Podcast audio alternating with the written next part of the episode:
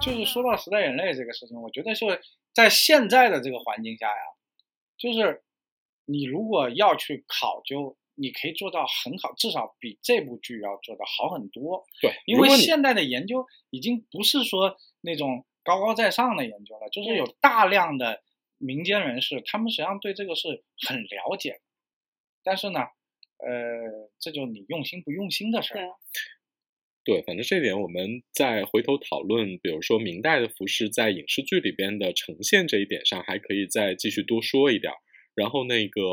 实际上我觉得说，嗯、影视剧已经有了很多怎么说呢进步吧，就就。我我举一个特别小的例子，就比如说那个当年很多影视剧里连古琴怎么放都会经常放错，对对对甚至到现在很多影视剧里边还会放错。对对对，但你知道，就是这都是古代的一些基本的文化这常个识基。本常识。这个反正也一点儿一点儿也也也有改观吧。但是如果说于正这部《玉楼春》，如果作为一个，比如说他把福道福福道化作为一个很他自己最好的一个宣传点点，的话，对这个就不太像话了。就大家难免要正经对考究一下，说你到底有没有做对。因为我觉得它的一个大的问题是，它这个除了值得讨论的，真的只有孵化到我们可能还正儿八经的讨论一下它什么地方做的还可以，什么地方做的不对，因为剧情上已经完全是个稀烂的对，剧它情。它有些还有一些场合也就就是你让人觉得特别不可思议的事情啊，嗯有有这么一个细节啊，我不知道你们看到了没有，就是她这个女主不是进了皇宫以后啊，女主进出皇宫这件事情我们就不能讨论了，嗯，就是皇宫跟他们家开了似的，我想进就进，我不想进我使一招我就出来了。对，就皇宫就这么这么容易吗？然后还有就是进了皇宫以后，哎呀，一言难尽了。就是那些官宦官宦女子，她们因为那些秀女实际上都是是某个大官儿、某个高官家的女孩子，对，高干子弟就都但这也是特别大清的一个对她设穿定，是的，穿的就对明代啊，它特别是。要要把这个讲一下。对，他很讲究这个，就是明代他不选这个勋勋戚啊、高官的对子弟做秀女，为什么？就是他明就代的怕你出问题明就代的怕秀有外女，戚嘛。明代的秀女制度跟清代是完全不一样的对，。是完全不一样的。完了以后，这个这些秀女按剧里面设定啊，就是都高门大户的小姐们，都穿的都是穿的都是，看有网友的对比图，她就是穿的就是明代的丫鬟、啊炊 r 们穿的对 服，装，穿的特别对，还有一个，那个就是里面有一个姑姑，就是女官嘛，嗯，带领这些秀女准备去面圣了，准备去面圣了。完了以后呢，他这个男主呢，突然在花园的一个角落，我也不知道这个男官员怎么可以随便见到秀女呢？反正这个故事就这么设定的啊，咱们就不深究了。嗯然后他就站在一个亭子里面，忽然大声喊了一声说“圣旨”。嗯然后这个时候大家听到圣旨就规规矩矩的跪下了。嗯嗯跪下来以后呢，他就宣读了一个跟剧情线不相干的圣旨。嗯然后这个时候圣旨宣到一半的时候，这带队的嬷嬷姑姑就说：“这圣旨不关我的事儿。”就特别不耐烦的说：“起来，起来，赶快走！那还宣着圣旨呢。”我说这事儿，旁边还有好多人看着呢，还有太监呢。我说这个，这个不得枪毙呀、 也是很不把皇上的你话当回事儿了这。这皇上你也太没有权威了吧！你圣旨宣到一半，你这嬷嬷就特别不耐烦，起来起来，然后把那秀女就带走，就、嗯，就嗯径直离开。对，就完全没有回头。我说哇，这个你也真是，也就是法治社会救了你。 对，因为我看这部剧的时候，我有一个特别强烈的感受，因为它这里边设定男主是一个明代的首辅的家庭，你知道首辅就相当于是现在什么总理吧，国务院总理吧，国务院总理，啊然后就是这么一个簪缨世家，然后这一家子我跟你说鸡飞狗跳，然后啥规矩也没有，然后那个 几个儿子没有一个出息的，都都都都都特别不正经，然后那个我我我感觉这帮人连连连八股科科考是什么都不知道，就是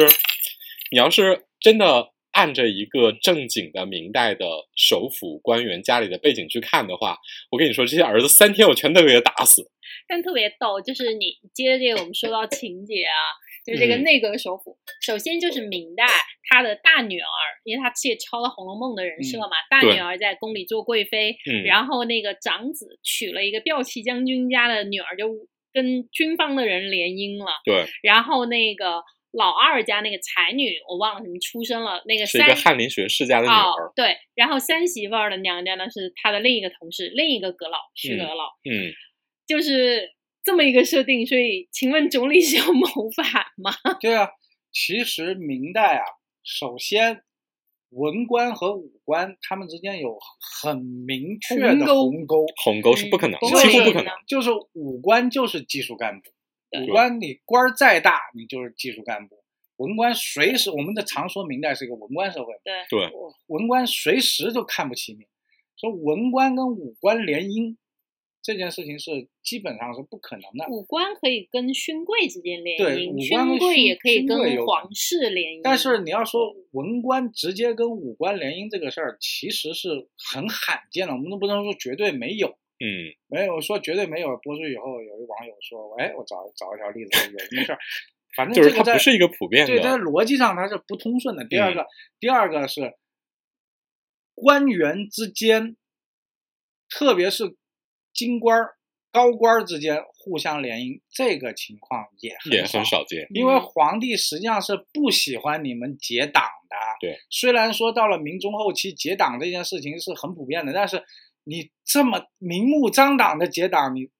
你这真的是你当皇帝是儿戏嘛？嗯所以我们看到明代的情况就是，你你大户人家也好，皇帝选妃也好，他选的是身家清白。对。不是说选的是你一定身要份尊贵什么对之类身份的，要尊贵或者怎么样，没没有这么选。嗯，这个是一个不合逻辑的事情。就是你特别是你说你这一家子，嚯，这这个这个关系错综复杂，啊你这这是可以什么跟这个跟这手握实权的这个军军事军事贵族们联姻，对，然后这是你不可这能的又事儿又掌握了这个掌握了这个内阁，我你真的就可以直接谋反了，就可以谋反了。对你不要你还不用聊别的了。皇帝还没把他治下去，这也太这少皇帝见还了 挺。挺高兴啊，天天跟他那个闺女啊跟他闺女还还还特别关系特别好。啊，对，然后贵妃做个噩梦，然后就全城下旨说那个小孩儿不准穿什么彩对衣服什么诸如此类的。对，因为这里边稍微普及一下，明代实际上是一个皇帝跟以首辅为代表的内阁的文官系统是对抗的这样的一更多个，的情况，大多数情况下对抗。你对比如说互，相制衡嘛你。比如说嗯像是这个史实来讲，是这个嘉靖朝的大礼仪事件，就是嘛大礼啊，仪简对，直是一大礼个仪就腥风血雨啊，就是他表面上是说我我得给我爸立牌位，或者我爸牌位得进太庙，实际上是这么个事儿吗？不是这么个事儿，实际是上年事轻情是的皇帝要从年内轻的阁那儿对把权力拿回来，对他要跟这个跟这文官集团三对羊抗。吧，对当时是三羊吧，对对对对所以说，就是如果你稍微了解一点儿明代的基本的政治生态和基本的这种制度的话，实际上你就会对这里的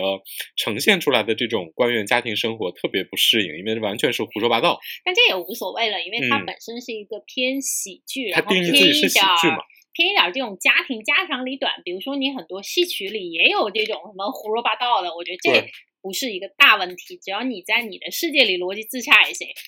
我最逻辑不能自洽的是，这个女主在前面几集七八集吧，她的动机是我要女扮男装考科举，啊然后对为此呢，在戏班又唱台，然后又去那个各个书院去跟各个举子们那个啊、battle，然后去比试，然后去试探谁是这这这几节比较有可能考上的。他的目的呢，就是我要进宫去，我要面圣，通过这个考试面圣。然后呢，总甚至他这个中间为了打发男主，还让还激励这个男主考科举，男嗯主可能复习了几十天，反正就去考科举了，反正这也无所谓对。反正十年寒窗苦也挺便宜的，人哎家复习几十天。对，而且就高考冲刺都都没有这么快了。反正那个，然后那个女的呢，女主角呢就站在这个门口说：“啊，原来这次科考的时候要烧身啊！”她发现哦，我这个女扮男装不行了。然后她那个奶娘鼓动她复仇奶娘说：“那怎么办呀？我们不就不考了吗？”那女主说：“那考不了，我们想别的办法吧。”就站在考场外面，这这十几年啊，这个准备全白搭了。然后它里面好像还想弥补一下，说是因为上一届考试那个作弊的太多了，所以这一届要收身。我心想，作不作弊的多，你也要修身啊！历朝历代都要修身，区别只是是不是让你脱光了收，还是说你脱到只剩中衣收而已，这也无所谓了。孩子跟他的奶娘在那儿商量，那怎么办呢？呃，大家说，要不反正也会唱戏，就扮演那个戏班的，去宫里面做这个乐曲供奉。然后大家说，然后奶娘说，那这过不了真审啊，真是这个来历不明。然后女主又一拍脑门儿说，那我进宫选秀。我操，也就是说，他觉得他自己的政审过不了进宫去当戏子，但是他能进宫给皇上当老婆，这个真是，哇，整个在这一关我就败退了。 就是这里边女主的这个前期的有一条线，就是我要隐姓埋名、乔装打扮，然后扮成男的去科考，然后那个这是她从他们家门被破破破败了之后，她自己的理想要给她爸复仇嘛。然后呢，这条科举线真是槽点无数，就是比如说她刚才李玲提到的，就是说她去参加了一个诗会，然后要看一看这一届的举子们水平怎么样。我心里当时默默想，明代是考 八股，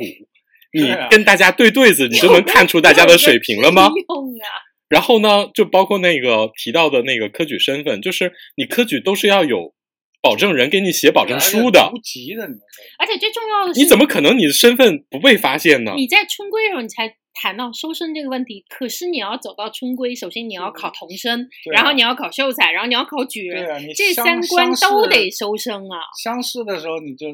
你就你得要收生你了。对你到那儿了的时候，要真发生了这么一个情况，你到春归的时候才才才发现这个身份有误的话，那前面牵连的官员已经是一大串了，是这的这，是科举舞而弊且啊！而且是你这个你你这还是个罪臣之你女，你这一科都得取消，对。你你所有跟你的童年的这些都得取消，而且他政审根本不可能过，因为他在这个里面的设定是，他父亲因为贪污，全家被流放了，然后他奶娘用自己的女儿顶了他，嗯然后赵他氏孤儿黑不白，白不对黑不提白不提在这儿，请问你上哪儿找人给你做担保？ 他而且这这个这里面他简简直是在几个阶级里面跳跃来反复横跳，啊，对对吧我我觉得他他就是抓住了，哎，不是有女驸马吗？来，咱们来一个女扮男装上科考。对你你这几个你这几个阶级实际上也是鸿沟啊，你这个唱戏的这个幽灵，对这啊幽灵都是什么人啊？就是你这教坊教坊司管的这些幽灵，很多他都是这点是没错啊，但你如果官员犯了罪，这嗯，妻女可能被没入教坊司，没入教坊司。嗯，但是你进了以后，你就没天日了，就没头哎所以了。就所以我跟你说问啊题，这里边有一个特别大的问题，就是这个女主就是出身的设定问题，就是刚才那个棍爷说了，一般来说，犯罪官员家庭的惩罚是把你的女儿没入官妓里对啊边，这是一个惩罚。然后呢，这个女主呢，她的奶妈逃用出自己去的了亲生女儿嗯，赵氏孤儿把那个假假冒了，然后把小姐救出来了，然后小姐主动的进了戏班儿。 我心想这个逻辑，这这是一个特别大的槽点，而且呢，继续的就是这个剧最关键的一个大卖点，就是出身卑微的这种娼妓一流，最后嫁入嗯了首府高官家庭。说实话啊，这个真的就是唱戏的敢这么唱，这就这是是做妾都的，做不了，啊这做妾都做不了。做妾你都没有清白身份啊，对啊，就是我们刚才说了，就是这个官员家娶媳妇儿，门第不是很重要，身家清白很重要。对非常重要，就 是对如果对说你是唱戏的，你你当个妾基本上都非常难。对你，你哪怕你说你说你这乡村穷酸秀才，教教书啊先生对家的女儿，你也是跟读之对家，我们那是农没有民问题的，农民的女儿都可可。以，农户家都可那以，你因要为是说你家里是什么经商的，对，或者说是什么，更不要说这个幽灵之类这的种出生啊，真的其实还真只有选秀能行。就明代就是万历的母亲李太后家里不就是原来杀猪的嘛？但是啊你也是一个清白人家啊，对对对就杀猪的你也是个清白人，他应该是也也因为明代的这个皇后后妃的他出一身定就要都选的比较对比较低微的，就比较低一怕你点后，宫有干外政戚。对，哎，好像明代选选这种后妃，是不是好像都还是在经济和对这对对个质地，好像基本上不会对对选对到更远对了。对对一怕般扰都是民比嘛较。对对，我心想，反正就是，如果按他这个背景，如果真的放在明代，一个高官家庭里边的公子，最多最多把一个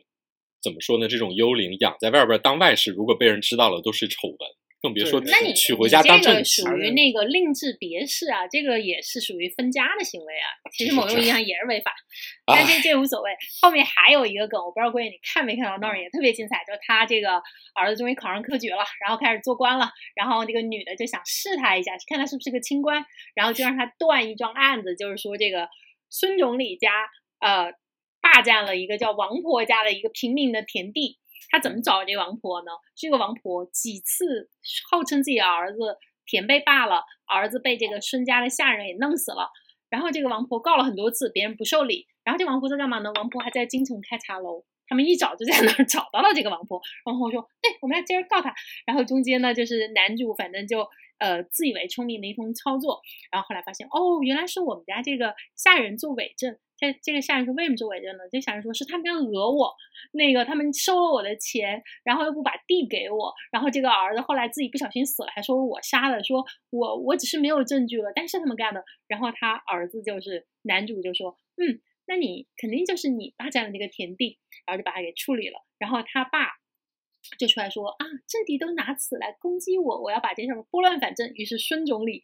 怎么解决这件事儿呢？就是去找了那个赌场的账本儿，拿出来一刷，说：“你看，你儿子把这三十两还上了，就是你们家讹我呀。”然后老太太就开始哭天喊地说：“哎呀，对不起，我不该讹你们家。”所以这个故事的设定就是一个京城平民家不依不饶的讹内阁总理哎，的故事。而且这个个被讹完之后，这个内阁总理家还拿他没办法，还嗯让他整天在大街上蹦跶，然后整天在到处跟人说这个国务院总理家讹我们家对对地，然后还对，在就。是法治法治社会救了，特别是个法治社会，特别是个法治社会。哦，原来大明这么对对法治的呀，就是随便所碰以瓷所以儿总说理。就是这个编剧团队啊，因为这这个编剧现在不是都团队嘛，对业内人士都知道，就是这嗯编剧、编剧团队啊，他对他这个时代背景是缺乏想象力的，嗯，然后他那个这个礼仪指导的团队啊，对他这个时代就压根儿就一无所知，就是所以你才会出现这种特特别特别穿越的剧情。你说这种剧情，你放到也就我们中国可能好一点，你放在别的国家的今天，你都不可能实现这一点。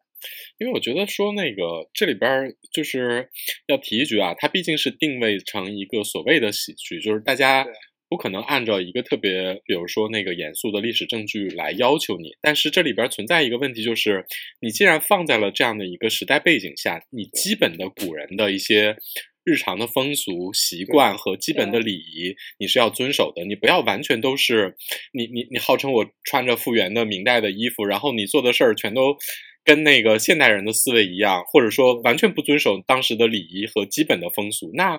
就是你看的时候你会特别跳戏，你你觉得古人不可能这这啊样，主要是你拿这个作为你的一个巨大的卖点来对卖，那我就肯定要看看你的这啊个对对对卖对点对是不是符合的。你要一开始就说我也不复原，我就跟什么对醉你打就金枝似的，我我就瞎弄，就是对穿着古装的现代言情剧，那没关系，你我还不会则罢了。对，对吧我们就不来跟你讨论那个礼仪或者什么的但了是。你既然标榜了，那我们也只好抽时间， 对吧？对对对对，你这个就是他讨经论讨论，他完全经不起任何稍微细致一点儿对或者说经不认起真一点推儿的敲考证。哦，对了，我还有一个人吐槽，这戏看了大概前十集，总理家的儿媳妇儿女眷们大概换了两三套衣服，就反正这个是现后在特勤别俭贫后穷节现约现在啊这个这个剧组肯定也挺节约的，然后反正我是不太喜欢他这个这个整个剧的那那个那个光啊，都那个调光调得太太平了，那个对光打的，而且我觉得它那个光一打，好像我看到有人说它里面有的衣服是用了，真的是用了罗在做啊。但是说实话，在那种光底下，你用罗用化纤，我觉看得不大出来，真的完全看看不不出大来出来。哎，这也是一个我的疑问啊，就是嗯它里面真的那个衣服，作为一个这样的内阁系啊，你的衣服真的换的太少太少了。对就对是做明代的这个复原戏服，比做清清代的要贵那么多吗？其实不是啊，就是在现在的工艺水平下，我们知道做做做哪个戏服都不贵，那只是什么呢？清代的东西，因为因为我们也知道嗯，之前的观众的喜好也好，嗯就是这个拍拍摄设置公司的喜好也好，有大量这个清代的道具，嗯嗯包括甚至你看，我们知道横店有个一比一的这故个宫桑吧拿店，故宫桑拿嗯店，这说明一个什么问题？我们北京也有涿州影视城，整个也就是清清朝的布景，对，说明什么？就是那个时代呢，大家都喜欢这些东西，所以有大量的这个道具和服装的积存，嗯，他们没用什么新东西。你看于妈之前的那个几个清宫戏，她啊没用什么新鲜玩意儿。你说有有什么那会儿弄那个什么绒花儿？啊，对头，饰，它就对从这延些禧细攻略细节上面，弄了嗯点儿什么克什啊对扇子啊，衣服上恐对怕都这未必这新这做些了可多能少可能可，特别是你清宫戏，你一说大场面的时候，嗯这些这个呃士兵们穿的棉甲呀、什么，嗯这个其实特别北影厂什么做的特别细致，横店做的特别细致，你随时去就可以租到。对，而且这个呢，就是影视行业的生态，他们当地呢就有这个服化道的团队在嗯支持这件事情。对那像是后来我们看到有些影视剧。具体什么剧我们就不提了，你就嗯做唐代也好，做宋代也好，虽然它也有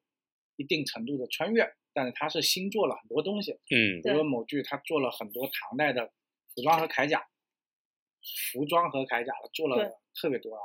这个剧就是叫好不叫座，就是嗯赔了，对吧嗯？对，非常好一个剧，大家都喜欢。当然也是里面逻辑也，咱们就不讨论了。啊，对，反正就是画面拍的都挺好，大家都挺喜欢。然后汉服圈也说啊特别棒，但是赔了。就是为什么呢？就是你要去新置办一一套东西，对一个朝代的东西，的确你要花很多像的钱。铠甲我能够理解，但是明代的衣服大家都来他了，呃他都这来过呀，他这次不贵呀，这次那个做的这个剧里面那个御林军都穿的锁子甲，嗯，对，啊，就是软甲。我还看到有弹幕评论说：“哎呀，真复原，复原什么呀我？不太懂，锁子甲是清代的是吗？锁子甲就是特别草原民族的一个东西。啊，他这个东西，你说明军边军作战有没有穿过呢？一定有穿。嗯，缴获来了但是皇家卫队你穿那个东西就不对。嗯啊，这锁子甲，你看现在西亚都都都都都流行那个东西。”嗯，你说这个东西，明代有没有？一定有，因为有出土的东西。然后你说那个，呃，这个东西流传到哪儿？最远流传到日本，日本也有，嗯，但是它不是一个主流的东西，它也不是礼仪上用的。对，特别皇帝身边，皇帝身边有啊，大汉将军甲，那十三陵立着永像呢，对吧？有各种各样的图，徐眼睛换季图，各种各样的图对，上面清清楚楚皇帝身边的士兵穿的什么衣服，然后他皇帝身边的士兵穿着一锁子甲进来，还有人叫好，我说这复原在哪儿啊？而且那个东西其实其实制作起来特别容易，锁环甲做制作起来特别容易，嗯就是那哪儿有什么复原啊，就是这个可能也是因为经费有限，而且认识有限的问题，